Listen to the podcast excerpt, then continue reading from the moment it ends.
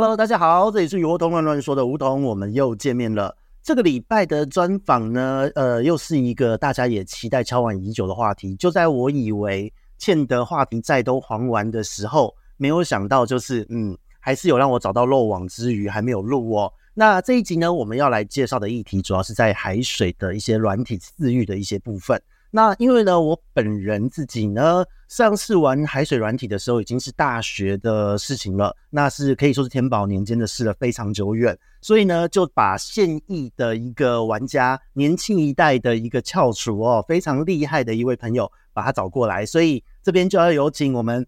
海沃的玉泉再来跟大家打声招呼，来介绍我们今天海水软体的饲养入门了。来，请玉泉跟大家打声招呼。Hello，大家好，我是海沃的玉泉。哦，那个听到你的声音真的太好了，救星来到。因为我讲的观念知识可能都是很久以前的知识，所以今天我是比较像是小白的心态，我也在跟你这个个互动的过程中，我要更新一下我对于海水的软体饲育的一些相关知识。那因为最近你的这个案子，去年的案子做了蛮多大型的案件，对不对？对，因为我们去年做了蛮大规模的珊瑚的一些场域，我们帮他们做一些教育训练跟维护那个场域。了解，那你去年做的是硬骨的珊瑚，然后还有一些软枝的一些珊瑚什么的，全部都有做到吗？还是是怎么样的一个状况？我们比较集中做一些有一定保育层级的珊瑚，那通常是集中在硬骨的珊瑚。哦，偷偷拿出来卖会被抓的那种珊瑚就对，直接直接这样哦，你不是哦，那个梗图，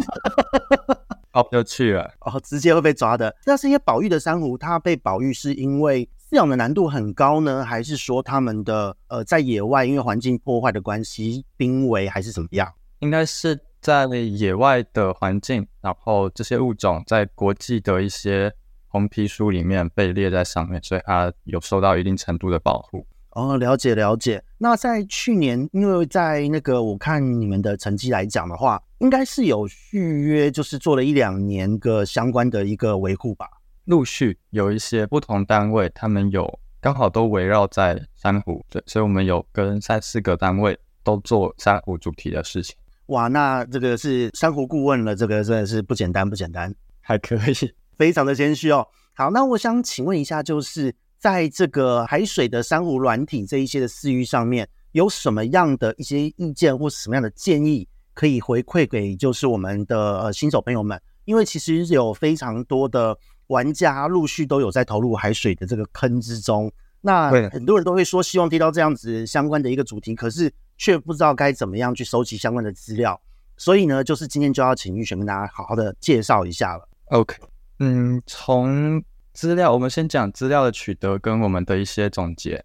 我想资料可以从很广泛的，比如说以前的去水族馆跟大家当面讨论交流，或者是陆续有一些杂志，不管是日本的或者是欧美的，台湾也有一些水族的杂志或专书，可以从书上来取得这些资料。那再来从网络上的论坛演变到 Facebook 的一些社群或 Line 的小群组。都可以取得不同啊、区域或者是玩家的经验，来套用在我们自己饲养的鱼缸。这些综合的资讯，在你自己家里的鱼缸，你会得到一个比较属于你的结论。那我们做这些工作之余，我们总结了一些重点吧。我觉得是养珊瑚很重要的，大概有三个：第一个是光照，第二个是水流，第三个是整个鱼缸的养分。那光照什么会是重点的？是因为很多的论文文献，他们提到说，啊，有共生藻的这些珊瑚，它们很大一部分，几乎八十，有人说八十到九十五的能量来源，几乎都是从共生藻提供的。所以光照会直影响到珊瑚的生长。那水流的部分，水流可以带来养分，带来氧气，跟带走一些废物跟沉积物。所以它会是一个让珊瑚可以维持在健康舒服的状况的下面的一个重要的指标。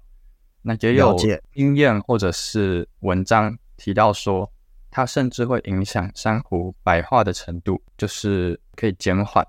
它有做很详细的实验。那另外一个是鱼缸中的养分，鱼缸中的养分会影响到藻类的生长。以及珊瑚能不能去利用这些养分，珊瑚体内的共生藻能不能利用这些养分。所以我觉得照顾好光照、水流跟鱼缸养分的平衡，大概可以把珊瑚养得还不错。哎，这些知识这三个层面，因为其实在以前我还在玩的时候，就大家都有注意到。可是那个时候的研究其实并没有那么多，因为呃，从就从我大学后到现在十几年了，这是很久的一个时间。那这十几年我看了一下，随便找都可以找到珊瑚的研究，在这十几年是蓬勃发展，资讯更新的速度超级快的。所以在最近就是。整个的那个研究方面的进展，这这三个角度好像都有很多的一个新知，就对了。对，我自己的看法是觉得，因为珊瑚这个物种在大自然受到一个很大的程度的境啊挑战跟逆境，所以各国政府，嗯、包含联合国或是一些珊瑚金三角的国家，他们会投入很大的资源。有些企业也意识到这些事情，所以会投入经费，让研究者做出真正的科学报告去。解决，或是去想办法因应珊瑚面临的很大的困境。哦，了解。那这个真的也是因祸得福哎，就是呃，以前珊瑚好像做的人没那么多，但是因为现在珊瑚很很紧绷了，压力很大了，所以反而呃，政府愿意投资资源了。那因为现在有很多的朋友们在养珊瑚之前，可能他没有这样子珊瑚的一个知识，所以我觉得是否可以，我们从基础开始跟大家介绍一下简单的入门，像是呃。SPS 和 LPS 这两个词算是养珊瑚的人都会讲的词，它的差异是在哪边呢？最简单一句话来回复这个问题，大概是触手珊瑚水螅体的大小，它叫是全名叫 Large Polyp Stony Coral 跟 Small Stony Coral，所以它描述的是触手啊、呃、珊瑚虫的大小。嗯、其实这个词是被广泛运用在水族观赏水族的市场，其实科学上用这个定义去定义珊瑚的分类，所以玩家很常用这个字。但是如果你要查更正式的啊、呃、论文，其实用这个不太是一个好的索引方式。就是它可能就是变成你查到的会查到内容农场，但查不到正式的期刊记载这样。是，但这单就这两个词的差异就是。触手水螅体的大小差异，了解，所以这个这个跟以前的认知又不太一样，因为以前都会觉得哪个是硬骨，哪个是软骨，偶尔都都会有一些，对，就有时候还是会有一些模糊地带的认知就对了。对，是的，明白。那一般呢，就是因为当我们今天在讲这个饲养，它毕竟是一个水族嘛，就是我们现在的听众朋友很多都是在一般在饲养的。那这样子，我们假设现在我们先不讲学术层面。就以 SPS 和 LPS 这样子的一个软体缸饲养管理，在饲养管理上有什么样的优点、缺点要注意的地方呢？大部分人会说大水螅体的珊瑚比较好饲养，可是我们要先比较明确的讨论一下，说什么叫好饲养，跟什么叫哦有难度。大概就是他们对于光照的需求、跟水流的需求，还有营养平衡的控制的细微差异有。啊，不同程度的耐受性，所以光照而言，光就可以展开一个两三个小时的一个讨论。其实它就是光谱跟光强度，还有周期是有不种有适应不同的光。那这个光回到刚刚最重要，就是它是提供珊瑚能量来源，所以单就光这个要素就可以很大程度影响到珊瑚的存活跟健康。水流跟营养也是一样的状况，所以管理的优缺点，我想就四组而言，大概就是投入的金钱跟投入的时间。好直接，就是钱越多，当然就越好管理。也是，就是要要取得适合你操作习惯跟生物需求的特性，所以优缺点啊、大概就是从金钱跟时间吧，去评估一下。你想要花多少钱，有多少预算在这上面，以及你可以投入多少时间？你要用钱去弥补时间，还是用时间来弥补比较低的预算？了解哇，那这个其实我觉得是一个蛮不错的切入观念哦。因为其实我们在养珊瑚、养鱼都一样，就是我们都是先看到物种，觉得物种好漂亮，我就是想要收它，可是都没有去评估自己的缸体、自己的照顾模式，还有金钱财力能不能照顾好这个物种。所以反而就会变成说，有些人在讲传说中很多东西很难养，可是实际上它并不是难养的物种，而是可能刚好你的环境不适合。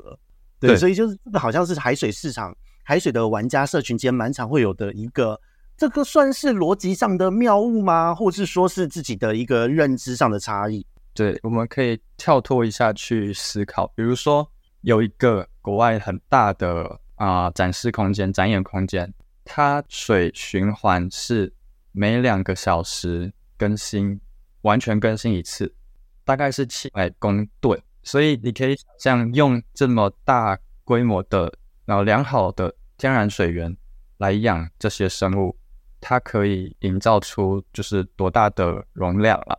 比起我们，哦，我很我们懒的话，三个月换一次水，你可以想象这中间的差异。大部分在养海水鱼的饲主，我们一般家庭饲养观赏鱼的哦，都是呃少少的换水，或是只有补水，因为蛋白鸡每天都会打掉一些水，就补这些水。那偶尔加一些添加剂之类的，那所以很多人都会觉得海水鱼是不用换水的。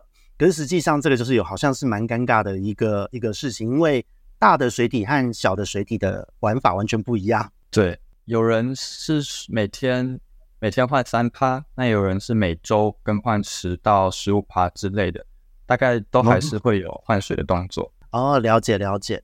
好，那我这样子大概能够理解基本上的一个差异，因为真的很难去盖棺论定说谁难养谁简单，优点缺点是什么，完全就是看综合评估。诶，所以这个部分我觉得讨论下来，好像会是一个蛮多人的一个呃迷思会卡在这个地方。可是我们现在把这个跳脱开来就没有事了。在这个部分的话，因为刚刚也有提到哦，我也很好奇，就是说。在饲养缸之内，不论是 LPS 或是 SPS，不论是大的小的，今天在养的时候，如果说光照不对、营养不对、水流不对，它的这个颜色会褪色，就是所谓的共生藻可能会说离开或死翘翘。那这个部分它会是什么样的一个原因？就是单纯的因为这三点不对吗？那已经逝去的共生藻还回得来吗？呃，先回答最后一个问题，已经逝去的共生藻是有机会回来的。不管是透过水体中间、环境中间再重新取得，或者是它体内可以再重新繁衍，对哦，所以分手还可以复合就对了。嗯，没错，大家都有弹性的空间，都有挽回的余地。OK OK，好，所以就是不要到最后一刻，我们大家都不要放弃。所以某些程度的白化在鱼缸内或在野外是有机会，因为回到适合的环境，它又共生藻又回来的，是没有问题。那共生藻离开珊瑚的原因有非常多，作用的机制也非常复杂，所以我提几个他们可能会受到影响，可能会因为这几个项目让他们就是离开珊瑚体内，或者是啊、逆境死亡之类的。第一个是化学物质，第二个是盐度，第三个是异常的温度。第四个营养，第五个是疾病，有好几个可以展开。比如说化学物质，水中有异常的啊、呃，不管是防晒剂，在野外可能是防晒，在鱼缸内可能是你社区清洁消毒，或是你在家中打扫的时候有些化学物质，那杀虫剂、除虫菊精这一类的，那应该就直接白，直接拜拜，不用摆了，直接死。那盐度。盐度的异常，因为珊瑚对盐度的耐受性变化的耐受性非常低，所以它需要在很固定的盐度范围内，它才可以存活。那异的高温是大家都非常容易注意到的，但其实异常低温反而也是珊瑚很重要的一个需要去预防的事情。开始研究珊瑚白化，其实是因为低温才造成大规模的白化，他们才去研究这件事情。哦，了解，因为。这个部分好，因为在以前得到的那些资讯，说到这些异常的高温的时候，大家就会联想到说，因为全球气候暖化、气候变迁这些的议题，所以那时候大家都讲的好像碳排放是十恶不赦的一件事。那当然，这么多年下来，世界我觉得全球都有在重视这一个部分。那当时呢，我们在回忆，就是大自然不说，我们回忆到，呃，以前在养海水软体缸的大的设备，就每个人人人的鱼缸都会有一个冷水机。那那个时候的水温很多都是设定在什么十八度啊、十六度之类的，这个部分现在想起来好像有点可怕，因为呃，能够在这样子低温下面存活的珊瑚，活得很好的珊瑚，好像都是比较深水的一些物种，并不是说大部分的种类，漂亮的种类都能够接受这个温度。可是当时却流行，就是主流用这样的温度去饲养。现在想起来有点可怕，哎，对，蛮可怕。有一些呃，我听一个呃展馆的主任他说，他运送珊瑚的时候，有一次他就很注重保暖，但其实他啊、呃、忽略那一次他自己说他忽略了寒流的威力，所以那时候气温是十三度，他运送珊从南部到桃园，这中间珊瑚再回到鱼缸之后就。白化跟难以挽回，它就持续下去，就死掉了。对，毕毕竟珊瑚是动物嘛，它它不是那个植物，不能这样玩，人死了。对，真的是活活人死了。了解，所以这个部分其实温度低温，这个真的也是会有一个蛮强烈的影响。那一般你会建议大家，我们在鱼缸之中温度控在几度？以三五不论是 SPS、LPS 来说，大概几度的范围会比较好？大概二十二度到二十五度都是很安全的一个范围。那它跟鱼一样，还是能有大幅度的震荡，所以在这个范围慢慢的转移。哦，了解。所以光是讲这个温度区间也是稍微严苛一点点，二十二到二十五度，其实跟鱼的二十六度、二十二到二十六度之间的区间是是几乎是重叠的。所以珊瑚其实它也是比较偏好稍微温暖一点的水域为主。对，温暖一点。好，那这个是温度的部分。那再来还有什么样的一个部分呢？包含营养跟疾病。营养的部分，呃，就会蛮复杂的。它可能涉及到一些金属离子，或者是一些含氮的养分，或者是它摄取的浮游生物。所以，大部分人在鱼缸里面会用 N 跟 P，就是氮跟磷比例，他们会取一个自己比较习惯的比例，然后去长期控制在这个范围。那观察的大概就是珊瑚的荧光的表现，以及触手呃伸出来的状况，还有就是鱼缸中藻类的变化。你可以观察啊褐藻、绿藻或是丝状藻，或者一些你有养大型藻的话，可以从啊更明显的观察到鱼缸中养分的变化。那你这个对比回珊瑚触手伸出来的状况，以及它表现颜色的状况。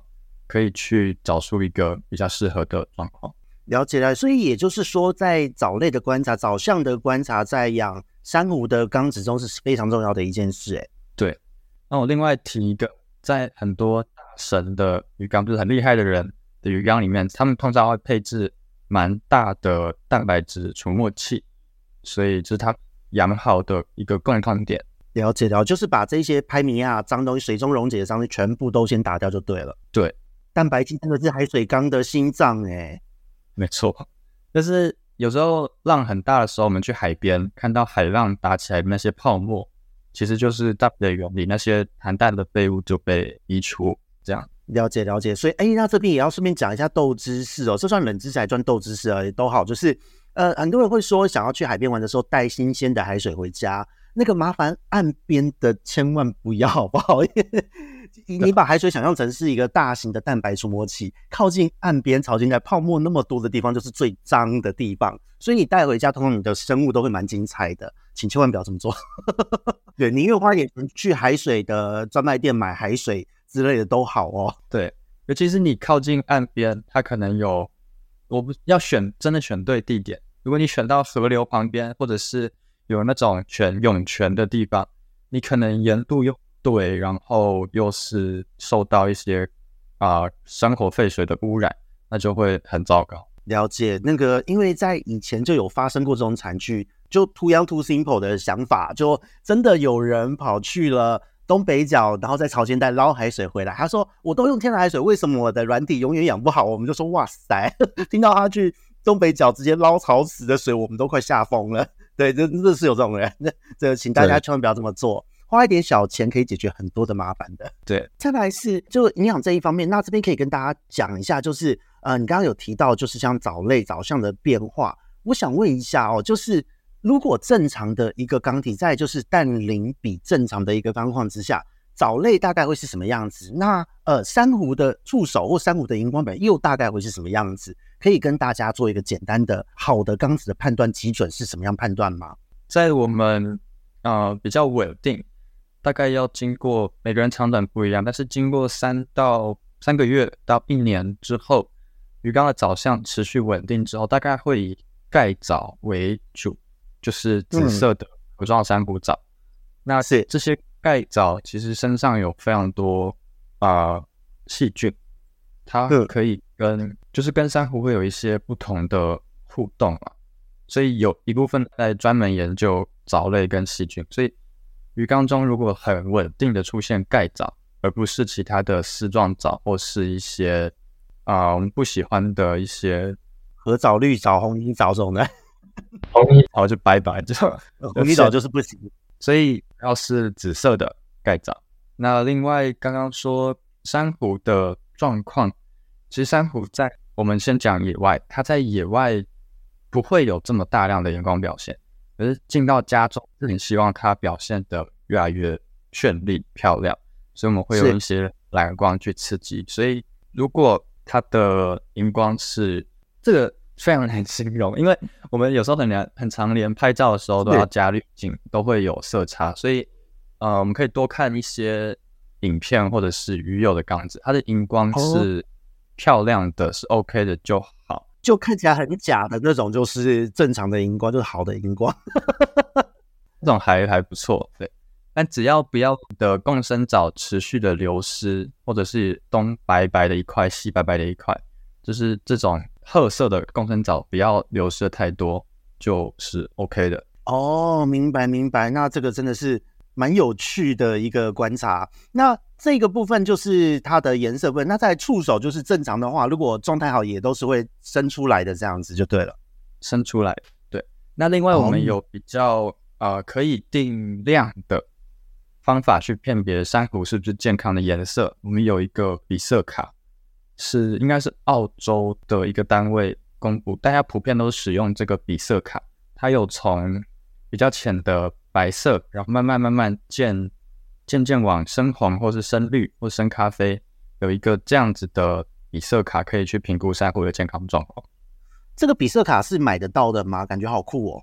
以前我没有这东西给玩，路上下载得到。啊，下载得到。好，那这个部分，如果我们等一下找一找，如果有个网址可以提供，我们再放在资讯栏好了，可以让大家试着去比对一下。OK，好，这个很好玩。好，那这个营养的部分，我觉得大致上蛮清晰的。那再来就是在呃其他部分，就是是不是还会有一些疾病啊，各式各样的问题？对，在鱼缸中，鱼缸饲养的环境比较常碰到的，大概是一些啊微生生物或寄生虫这样子的。嗯你说在野外很大规模造成死亡的，有人叫黑带病或是一些疾病，那个就比较少碰到。所以我们在预防这些，不管是扁虫或俗称红蚂蚁，或是一些 蚂蚁，好可爱哦。还有一些呃，应该叫裸鳃类。裸鳃类这个算是那个那个海兔啊那一类海蛞蝓那一类的东西。对，有一种专门会吃 Montipora，。那个应该叫叫表孔珊瑚吧，就是它很喜欢吃这一种珊瑚，所以这些东西在你购买珊瑚的初期，你就需要去检疫，然后其实检疫就是预防这些事情最根本的事情，你碰到再处理，你的速度都要比这些啊你不喜欢的生物繁殖的快，才有机会处理掉。这有点难吧？因为这种生物能够造成珊瑚的损伤，就是因为它长太快了，而且量又大，这才是最讨厌的地方。对，他们太厉害了，所以真的要小心检疫。了解。那在简易的部分，就是呃，有什么样的技巧可以教大家？就是不论是什么样的珊瑚回来，第一步该怎么做呢？OK，第一步大概大家会检疫掉一些甲壳类，不管是一些枪虾或者是一些螃蟹，我们不喜欢这些。用药物处理是不是？是用药物。对了解了解。那对于其他的扁虫或是裸鳃类有特定对应的药物，但是呃，厂商都有提供适合的剂量跟时间，所以我个人还是会建议剂量你照着厂商下的 OK 没问题，但是时间你也许可以拉长一倍或两倍，你让这个时间去拉长，嗯、或者是你就蓄养在检疫缸也不下药，你就观察它有什么表现，再。等到真的很稳定之后，再移入你真正饲养的主缸。哦，了解了解。因为以前我们在弄这个珊瑚的时候，我以前养，我几乎都没有特别做检疫的这个操作，对，因为因为以前那个时候并没有那么完整的一个资讯和观念，所以就是你拿一个水桶先养，然后就正常照光，看它有没有状况啊，有状况就看能不能再临时泡个什么药。那如果没有特别的状况，就把自己丢入主缸，就一样也是会用差不多七天到十天的一个观察周期。现在有专门的药物，我觉得是蛮酷的一件事，欸，哎。对，对，以前就是因为这样子，所以就跟挖宝一样，就是大秘宝放进去会跑出什么你都不知道。对，它真的会会很很难控制。对，现在药物很多，然后其实很多是写英文的，所以花个时间翻译一下，跟跟鱼友交流，其实那是找到适合的药物，这蛮重要。了解了解，好，那那我觉得这个是还蛮不错的一个建议，所以。珊瑚也是跟鱼类一样，就是我们在养的时候最好先检疫。可是，在珊瑚的状况之下，鱼类我们不一定检疫的时候用药，但是珊瑚是一定要用药物处理的。这个部分我们大家要先有个饲养前、入坑前的心理准备。那这个部分在疾病大三这样，那在鱼缸中，我们如果长期蓄养，又会有什么样的特殊疾病会要是是我们在日常饲养要注意的呢？长期饲养的疾病，其实，嗯，水质环境控制的好。我自己的经验，大概不会有太多的疾病爆发。如果你的水水质、水源是控制的很好，你有用啊、呃、人工海水，就是海水素泡出来的海水，那或者是你的水源有过我们叫超滤，它超滤 OK 过滤的孔径可以把细菌等级的颗粒都过滤掉。所以，如果你的水源控制的是 OK 的，那鱼缸的沉积物跟一些营养卡在过滤槽或者鱼缸底部的，也都没有那么多。其实就是预防那些纤毛虫爆发吧。纤毛虫是我们比较常遇到的一个状况。嗯，就海水也是讨人厌的原虫，就是 跟淡水一个样。对，其实主要是原虫的部分，其他的疾病大概就是如果你切割的时候，它的复原它需要比较良好的。比较就是精致的照顾，其他是你不要引入一些啊、呃、会吃珊瑚的鱼种，或者是啊、呃、你看到螃蟹的时候想办法把它移除掉之类的。大概我觉得珊瑚的疾病倒不是一个养殖很大的困境。了解了解，我们这个还蛮好笑，因为让我想到有人会把吃珊瑚的鱼跟珊瑚丢一起哦。那这个部分只能说。这一类的生物，呃，蛮多的海水的生物，它们之间的互相作用、互相的行为非常复杂。那你在放什么鱼之前，因为实在是会吃珊瑚的鱼实在太多了，请大家要上网先做个功课，不要觉得鱼好漂亮、珊瑚也好美就放一起，有的时候会有一些意想不到的惊喜，这是蛮可怕的一件事哦。所以这个部分是 珊瑚的一个注意事项。那再来，我想问一下，所以讲到这边，我们就是在呃聊这整个珊瑚的饲养，它是不是？说真的，就就是非常的吃设备，门槛会很高呢？还是说其实还好？我认为就是取决于你的水源吧。回到水源，如果我全部都用人工的海水素，应该是没有问题的吧？问题会少比较多，对。但是我们今天如果限说在个人家庭的养珊瑚的话，确实它的设备会比淡水鱼多一些。但如果你的是在你在海边，或是你在有良好水源的地方，你可以大量的换水，引入天然水源的话，其实它的设备跟门槛不一定会比较高，所以哦，要针对不同场域去做讨论。了解。那假设我们以一般都市型的四主玩家，想在家里面放一个华丽热闹的珊瑚缸，然后可能是两尺或是三尺的尺寸，那这样子就是我我基本上好的灯光，然后照流有做好。那全部用人工海水去去饲养，大致上它在呃以以这样子的一个规格来说，跟同样阶级的一些像是水草刚好一样讲造景类的，应该就是多个两三层的预算分配而已吧。两三层，有人用到两三倍，所以 范围对对对，门槛无限高就对了。对，有造浪马达的价差，你也可以炒买得到六九九的，你也可以买得到一万。六千九百九十九了，所以它的价差范围非常大，所以了解就是看个人的预算投入就对了。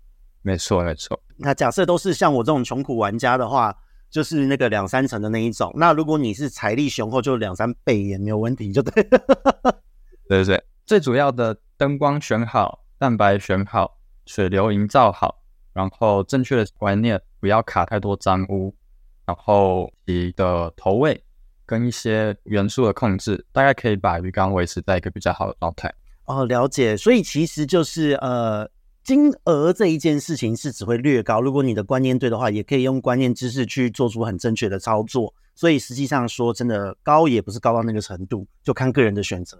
确实。然后另外一个还有考虑到饲主想要投入的时间。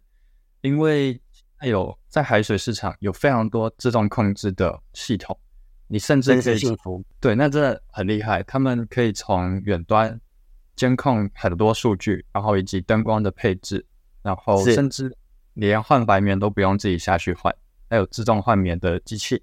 所以有最近有看到有人买了这个，我觉得哇，好酷哦！以前都没有哎，有点像卫生纸换卷筒卫生纸。对对对，我觉得太酷了。如果你投入很大量的时间去照顾这个鱼缸，那你的设备自然可以降低一点。那如果你非常忙碌，日理万机，那你大概会需要一些自动控制的辅助。对，没有时间就用金钱、用设备来弥补它。有闲的话，就麻烦你多忙一点，这样子。乐趣，乐趣，是是乐趣。好，那讲到这边，其实我觉得蛮清晰的。那我再来想要问，就是珊瑚的分类非常多元，姑且不论 SPS、LPS。那到底有哪一些珊瑚种类是推荐操作容错率比较高，推荐小白们、新手朋友们是可以入手的？呃，刚刚讲到容错率，我们大概可以把它定义成对于环境变动的耐受性，就是水温忽高忽低，或盐度忽高忽低，或是养分的供给充足跟不足，我们可以从这些变动来去选择我们哪些生物、哪些珊瑚可以良好的度过这些。嗯，不良的操作，零女，大概表孔珊瑚 Montipora 大概是很常被提到，它可以啊、嗯，它会在鱼缸中蛮好被饲养。水族市场应该叫某些叫灵芝之类的，灵芝是不是？OK，但它在 KH 就是 KH 的消耗上跟需求上速度很快，所以哦。不一定是你的鱼缸或者是检测试剂出了问题。你在饲养这些 Montipora 的珊瑚的时候，你可以注意一下，它们是不是吃掉很多 KH。嗯，了解了解。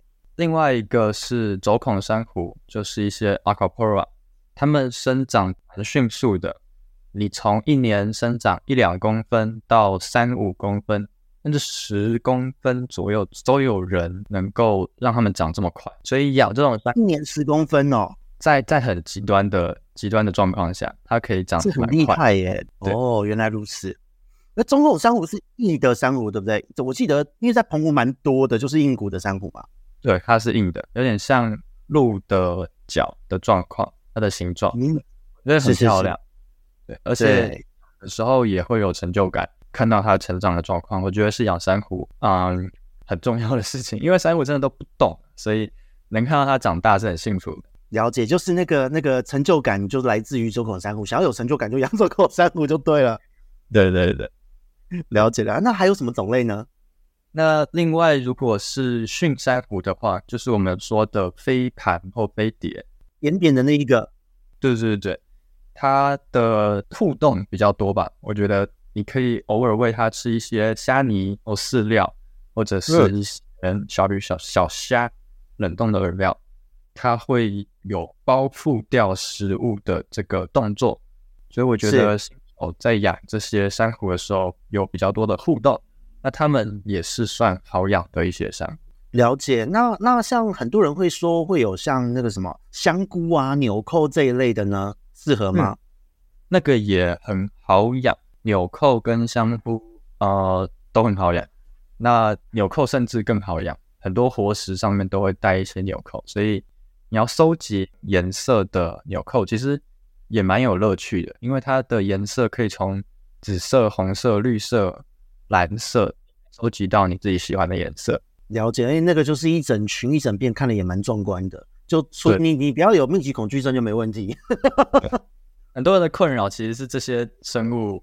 太多了，竞争到其他的空间，所以应该不用担心养不好，应该要担心养太好。了解就像草皮吧，我记得最可怕就是草皮吧，长到长到你你会想哭。对，草皮八爪那些很会长。对，那个随便都长到一些你就是整个欲哭无泪，就是怎么丢都丢不完的程度。对，那个蛮难，那个长到后来蛮难清理的，真是。所以能够，如果新手朋友们想要成就感，就可以考虑这一些种类，感觉是蛮酷的。对，哎，还有其他的种类是适合要推荐的吗？大概大概这些就可以营造出蛮丰富的鱼缸，然后也会有成就感。了解了解。好，那在这边算是都市传说吗？就是有很多人会说。SPS 比较难养，是真的还假的？就你的感觉，呃，需求会比较高，对于营养水质和水流和光照的需求吗？对，那主要是光照跟水吃光照哦。对的，像比如说，呃，刚刚提到的呃轴孔珊瑚，它是一些群体大概是生长在离水可能三五公尺的附近，有在潜水的朋友。在这个区间看到蛮多轴孔珊瑚的。那如果你再往深海一点，可能十到十五米，你会看到一些轴孔珊瑚。嗯、所以它们有很明显的光线的分别。所以你营造出正确的光线，你大概可以把那个物种养的还算不错。哦，那如果在养的时候，照这样讲，就是当你今天在选择物种、选择接近的一个水层的物种的时候，它的饲养难度，整缸照顾起来会比较轻松一点。哎，确实，你大概就可以用一样的参数去控制这个鱼缸，然后进去才会去在一个有限的鱼缸去分层，对，超过灯光的角度啊，或者是造景露出水面，或者是从就是依照深度去排列你的造景。对，比较进阶这些事哦，了解的话，那这真的是非常有，应该说可以玩海水玩到玩珊瑚的时候，可以玩非常有层次，就好像画图的时候，一开始我们学素描，再来学了水彩，最后玩到油画。那油画你可以做出像水彩的效果，也可以做出就是堆叠层次的效果，各式各样都做得出来，有点这样的味道，哎，对，那真的就是在享受那个乐趣，在玩这件事情。了解哇，那这真的是海水是非常有趣的。那在这边呢，就是刚刚我们前面有提到，就是讲说鱼种在以这些 LPS、SPS，诶，因为我想一想哦，还是有蛮多人会对于哪一些鱼种不能放会感到好奇。在你的经验中，你可以讲一些就是大家常常会遇到的，常常会以为可以放，但其实却不能放的鱼种，给大家做个避险。OK，嗯，这边讲的是一个概念，因为。在国外，其实很多厉害的人，他们可以把大量的珊瑚跟大量的神仙鱼做混养，我们觉得非常佩服。神仙鱼、盖刺鱼类吗？对，所以他们没有一个绝对，哦、但是会有食性的差异。鱼类大概都会有不同食性的差异，所以在入门的时候，我们尽量避免掉这些风险。我们然后真正变大神的时候，再去做复杂的混养。了解，那所以刚刚讲到的，就是第一个，我呃，在以前养的时候，就是我们鱼缸可能比较小，或是新手会有谬误的时候，呃，我以前的认知是蝶鱼类的要注意，再来是那个鹦哥鱼、龙头鱼科的要注意，再来就是刚刚讲到盖刺鱼这些也有。那现在大部分来讲，很多人会出现的问题都是这三类吧？对，还有一些海星或者是一些讲海星，对。哦，还是蛮危险的。然后、哦、海星，这我蛮意外，因为有一些海星就是很多都会拿来当做海水的工具生物。现在是有哪一些海星是有在贸易流通，不可以放在珊瑚缸中的？比较常见的，我们会建议不要养正海星。正海星，OK，那个是给呃呃那个叫什么海星虾吃的东西。对，然后还有一些虾子，它们是以水螅体为食物的。我们可以避免这些虾子，哦、对，了解了解，哇，那这真的是，其实虾子一般我们放在珊瑚缸里面，很多拿来当做工具虾的，应该是呃假绵羊虾之类的虾子吧？对，假绵羊虾或美人虾或是清洁虾都还 OK，对，还算 OK 的。对，嗯，我我自己亲眼看过有薄荷虾去狂克我们在在养的，那叫有人叫姜，那其实是。二柱珊瑚，二型柱状珊瑚，它会去吃它上面的啊、呃、水螅体。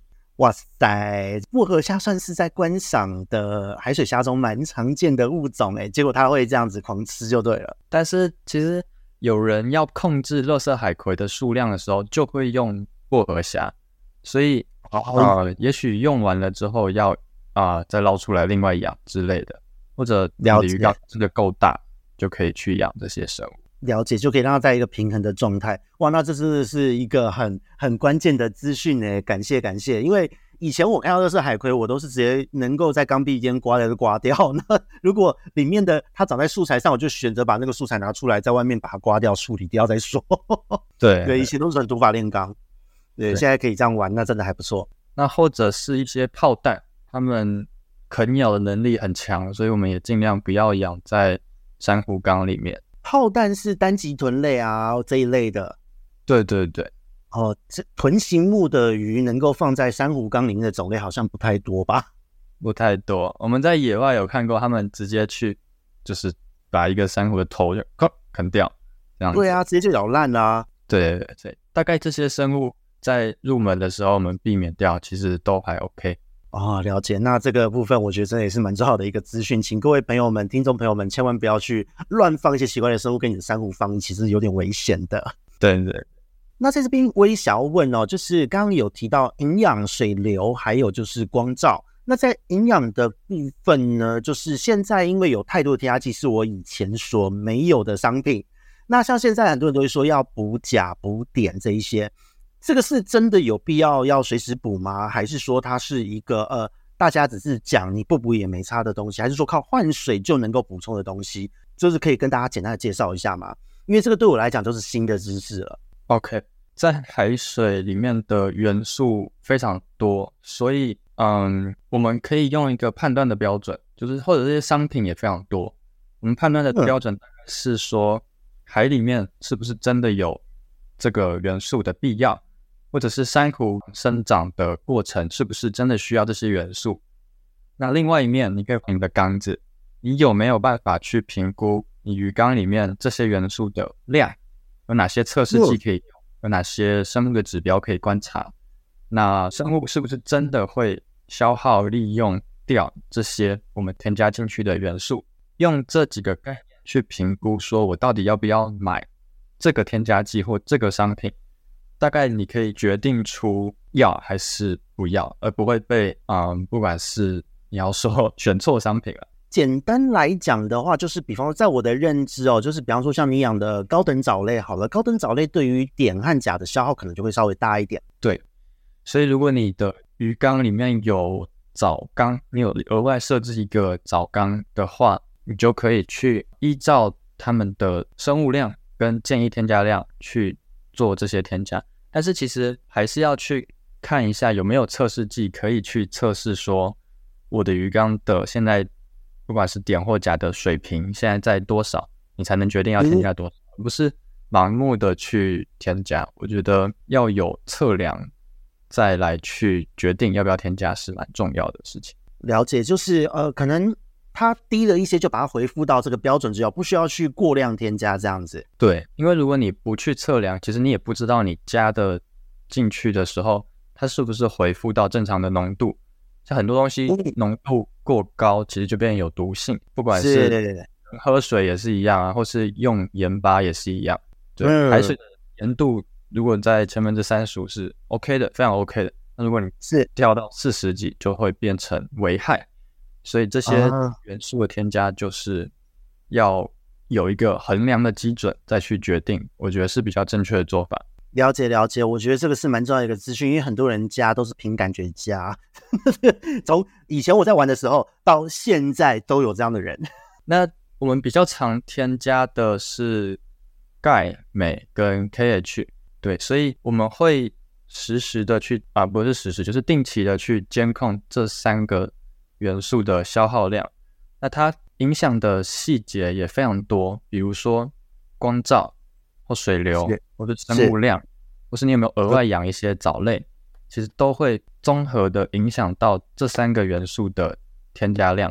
那同理，在钾或碘或是其他的微量元素也是一样的概念，所以蛮复杂的。然后你需要有测试剂或者是分光光度器去了解鱼缸中这些浓度的变化，再来决定要不要添加，会比较精准。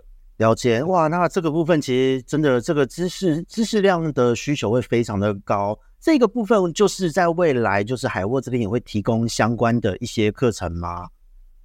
这个好像要安动你开课一下才对。我们第一堂课做出来，我们再投入这件事情。但是我 们偶尔可以推坑，我们偶尔可以写一些文章说，说像刚刚我们怎么评估要加还是不要加这个是非题，嗯、我们用一些思考的逻辑跟脉络去处理这个问题，会比较。能够应应各种的问题，而不是单纯的回答。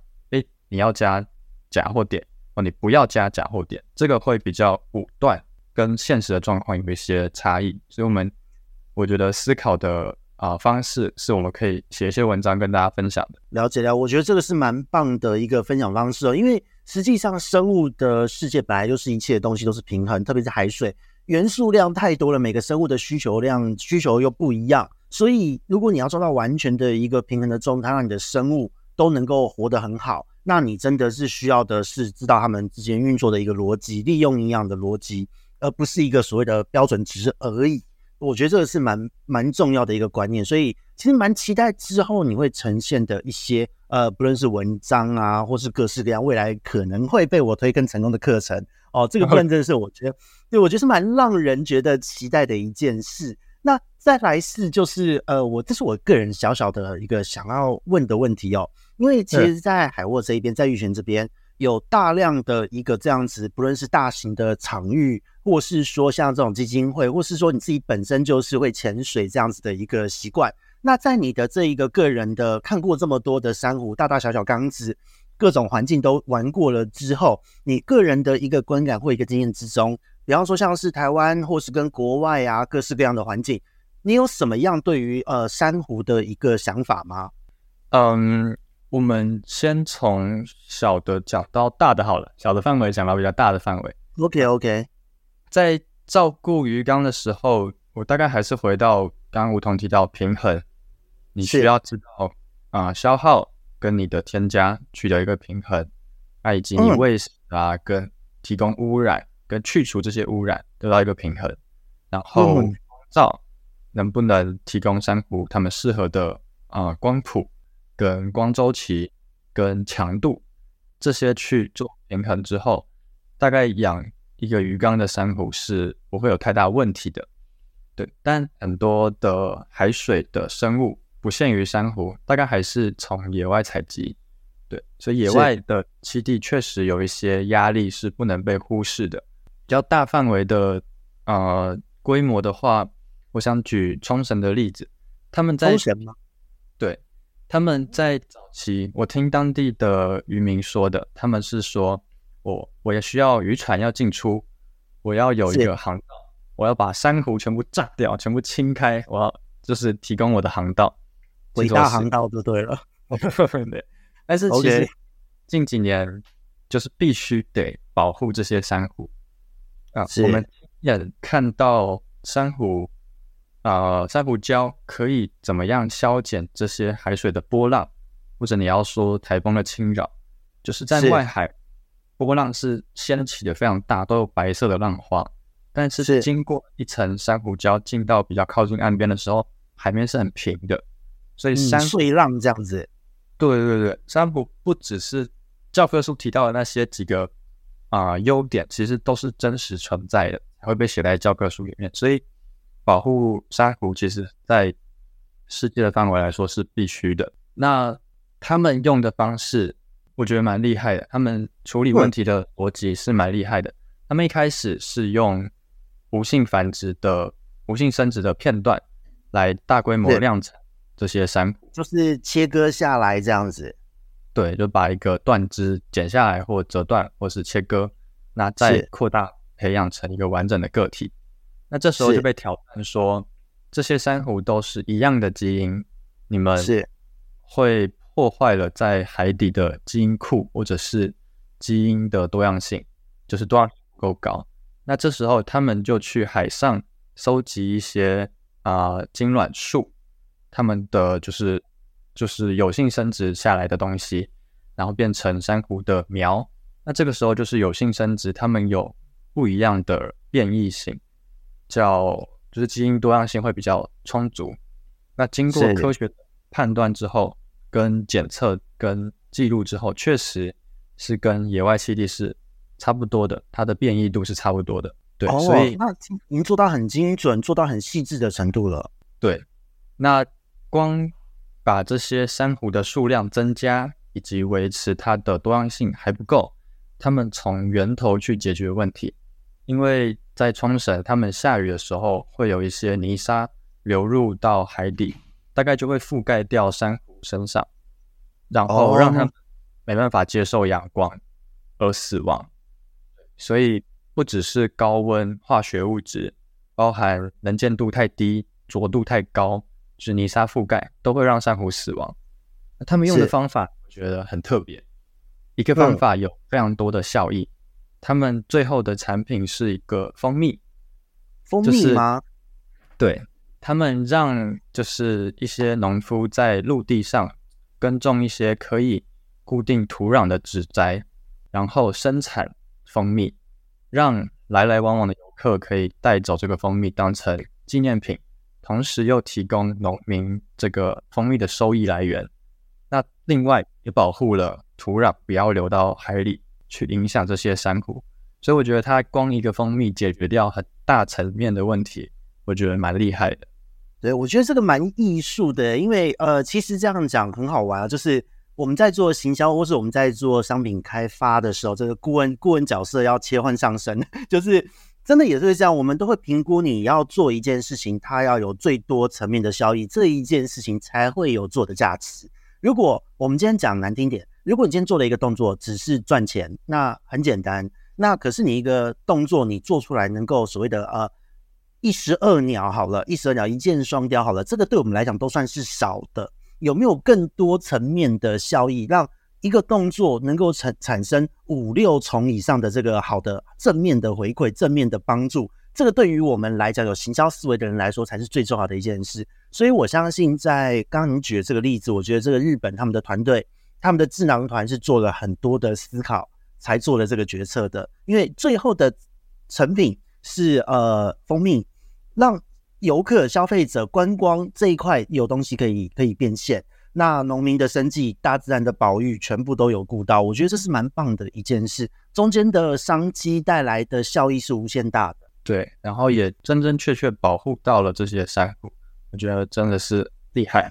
对，这个很期待，就是在呃台湾，因为实际上在你接触的案子之中，已经有蛮多的单位开始往这个方向前进了。那未来呢？是否我们台湾这边也能够有这样子的一个机会，就是把自然生态，还有我们的观光，还有就是永续发展这一些所有的一切串在一起的的一些活动？我觉得这个都是我们在未来可以期待的一件事。那当然也很希望说，就是在海沃这边未来能够接到这样的案子，因为我觉得就是你们有这个经验和能耐是没有问题的。对，你应该也会很兴奋吧？对于这样的案子，对，我觉得。这个时候，我们可以激荡出很多有创意的解决问题的方法，跟这些啊、呃、厉害的单位合作的话，我觉得很值得期待。真的，所以大家不要小看我们的这个小小小鱼缸中的珊瑚，它是有各种的故事的哦。对对对对。那另外，我想提一个，在啊、呃、现在海水的资讯非常流通的时候，我们可以。就像刚刚我们了解了这么多问题，我们讨论的这些问题，嗯、呃，我们需要问自己的是，这些问题的回答，这些资讯的提供的它的出发点是什么？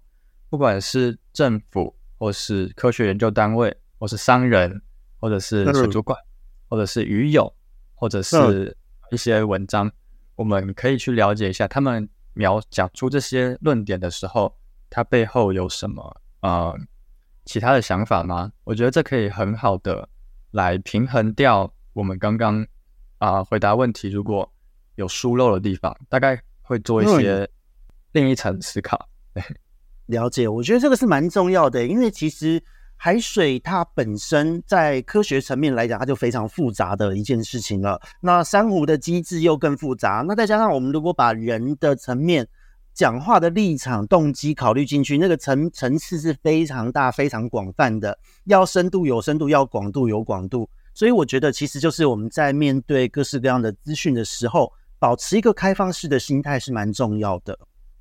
对对，对，那那那这边海水论坛其实有时候也是这样，在现在的文化之中，呃，网络上很容易就是唇枪舌战，这也是蛮可怕的。所以其实不论如何，我都希望说大家是在一个开放且理智的状况下去，我们去做教学相长，做资讯的一个补充。那也很希望说，在接下来，如果大家对于海水、对于珊瑚软体，或是甚至是你讲海水鱼好了，有各种的想法建议。我们都可以互相的做一些交流，那当然是理性的交流哈。那个匿名过来骂的那个就不用了，这个我们要先打个预防针。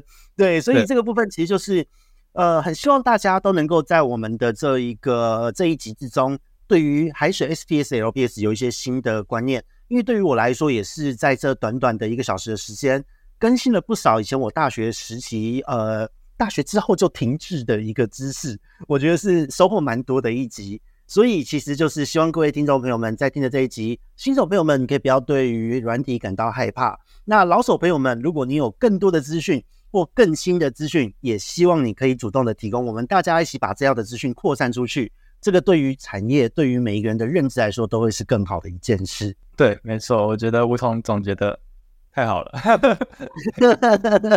好，那这边也帮那个海沃这边讲一下，就是因为现在海沃。它也是我们的顾问群之一，所以如果你有海水软体饲养的一个问题，因为虽然课程还没出来，可是我们知道，在很多的朋友身上，在饲养的过程还是会遇到蛮多的瓶颈，因为毕竟它是太多的原因交错在一起。所以如果说你自己没有办法很好的评估，没有办法很好的去厘清你现在遭遇到的瓶颈是什么样的原因所造成，那这个时候也可以上就是海沃的呃网站。去跟他们做一个简单的预约，因为玉泉这边是也可以做顾问的一个服务，也可以去做诊断系统的一个服务的。所以这个部分呢，就是嗯，这个这么庞大的知识量，其实对于我们养海水人来讲，就或是对于玩家来讲，都是一个宝库哦。所以希望大家就是善加利用。如果你自己遇到了瓶颈，你又觉得网络上的资讯，或是说在看书上你有困难，那这个时候请你善加利用哦，花一点钱咨询费用，那是绝对值得的。玉泉，你这边是完全可以接这个服务的吧？可以可以，欢迎大家留言跟我们一些讨论。那或者你要进入我们的网站跟我们做预约咨询，都非常欢迎。真的真的好，那就看未来我们的第一堂课，呃，玉泉这边第一堂课出来之后，峡谷的课程会不会再次被推坑成功？哦，这个我们就继续努力了。哦，那 我们今天呢，立刻推坑哦。那我们今天呢，我们的专访在这边告一段落。下一次呢，我们又会有什么样的一个话题？就请大家拭目以待哦。那我们这里是梧桐乱乱说的梧桐，我们下次见，拜拜，拜拜。